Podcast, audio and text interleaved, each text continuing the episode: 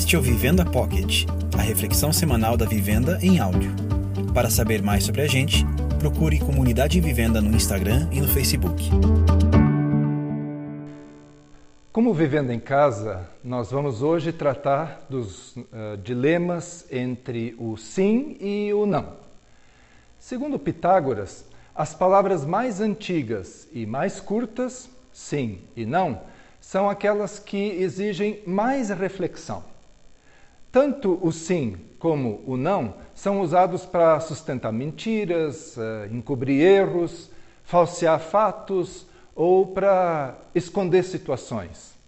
O apóstolo Pedro, por exemplo, foi o líder do grupo dos seguidores de Jesus que disse que daria a vida pelo Mestre. Mas naquela sexta-feira fatídica, recuou do seu sim e disse três nãos seguidos. Para complicar, ouça o que escreveu o Milor Fernandes. Pedem-me um não, eu digo, pois sim. Exigem um sim, digo, pois não. E entre o sim e o não, eu me mantenho na contramão. Melor põe em evidência duas expressões da nossa língua que significam o contrário do que parecem sugerir ao pé da letra. O pois sim significa não. O pois não significa sim. Conforme um dos entendimentos eh, dele, essas expressões adquiriram sentidos aparentemente incoerentes. Por exemplo, você pode me ajudar? Depois, sim. Isso é, nesse momento, não. Ou, você pode me ajudar? Depois, não. Isso é, só se for agora é o mesmo que dizer sim, eu posso. E assim, não temos dúvidas de que um pois não sempre é uma resposta positiva. Hum. Além disso, mentir passou a ser uma prática tão comum que pouca gente ainda se indigna com o uso de informações falsas. Líderes mentem para explorar seus liderados. Pais mentem porque não sabem educar corretamente os seus filhos. Cônjuges mentem porque temem expressar sentimentos reais. Pastores mentem porque não seguiam pelo Evangelho de Cristo. Ele, Jesus, criticou a irresponsabilidade nas palavras.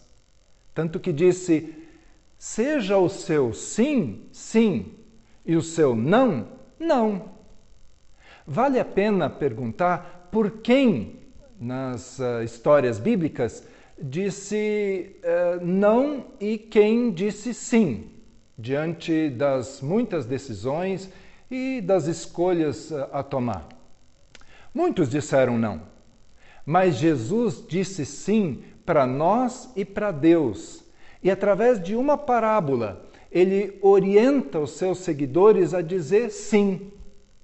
O termo bom samaritano é, uma, é de uma das histórias que ensina a amar o próximo como nós amamos a nós mesmos. Samaritano é alguém natural da região de Samaria. Na época de Jesus, muitos uh, judeus odiavam os uh, samaritanos, pois na parábola contada por Jesus, um estudado religioso pergunta o que deveria fazer para herdar a vida eterna. Ele responde que era preciso amar a Deus e amar o próximo. Ao ser questionado sobre quem era o próximo, Jesus cita o comportamento de três homens que passaram por um outro que fora espancado. Dois deles, sacerdotes, passaram pela vítima sem prestar socorro. Mas o terceiro homem, justamente um samaritano, eh, que cuidou desse homem ferido, eh, levou para um local para ser atendido e ainda pagou todas as despesas. Esse homem ficou conhecido como o bom samaritano. Mas vamos eh, considerar aqui as atitudes de cada personagem eh, dessa história. Primeiro, atitude de ladrão, típica de quem quer ter, quem quer poder e quem quer saber. Daqueles que pensam que somos o que consumimos, de que somos a capacidade do que podemos mostrar para os outros e também de sermos notados pelos outros. Nesse sentido, a moral do ladrão ou do assaltante é: o que é meu é só meu. Tenho interesse no que é seu. E se você não me der, eu pego. Dificilmente nós assaltaríamos alguém, mas quantas vezes nos aproximamos de alguém eh, para conseguir algo para nós mesmos? Ou cobiçamos o que é dos outros, com inveja do sucesso da casa ou da família dos outros. Essa mentalidade egoísta sempre vai nos levar para longe de Deus. Mas essa moral tem apelo no Brasil. A segunda atitude, a atitude dos religiosos. Em relação ao homem que estava quase morto à beira da estrada, eles pensam o seguinte: o que é meu, é meu. O que é seu, é seu. Eu sou um abençoado. Você está na pior? Coitado, lamento. Provavelmente o homem que foi assaltado na, na história estava ferido e sujo de sangue se os religiosos tocassem nele, ficariam impuros e não poderiam entrar no templo. Por isso, preferiram passar ao largo e cuidar da sua própria vida. Muitas vezes, nós nos esquivamos de quem precisa de ajuda, porque sequer a gente quer tocar essas pessoas. A dor e a fome parece que não causa indignação, nem motiva gestos de solidariedade e de compaixão. Para essas pessoas, sempre vai ser mais fácil encontrar justificativas para esse não comprometimento. Para essas pessoas, não tem crise em cuidar apenas de si mesmo e, quem sabe, das suas famílias. Por isso, vale a pergunta de Jesus: se tudo o que vocês fazem é amar apenas quem é amável, que recompensa esperam receber? Qualquer um pode fazer isso. Querem uma medalha por cumprimentar apenas os que são simpáticos com vocês? Qualquer pecador desqualificado age assim. Palavras de Jesus. Uma terceira atitude é a atitude do bom samaritano. Essa atitude revela mais que uma moral, revela um projeto de vida. O que é seu, é seu, mas o que é meu pode se tornar seu também. O bom samaritano enxergou o outro como parte de si. Perceba a sequência. Ele chegou junto, viu a vítima e se moveu de compaixão. Quando se lê cuidou dos seus ferimentos, existem vários verbos no texto que dão uma ampla dimensão eh, desse cuidado no sentido do amor que dá a vida, assim como Jesus fez.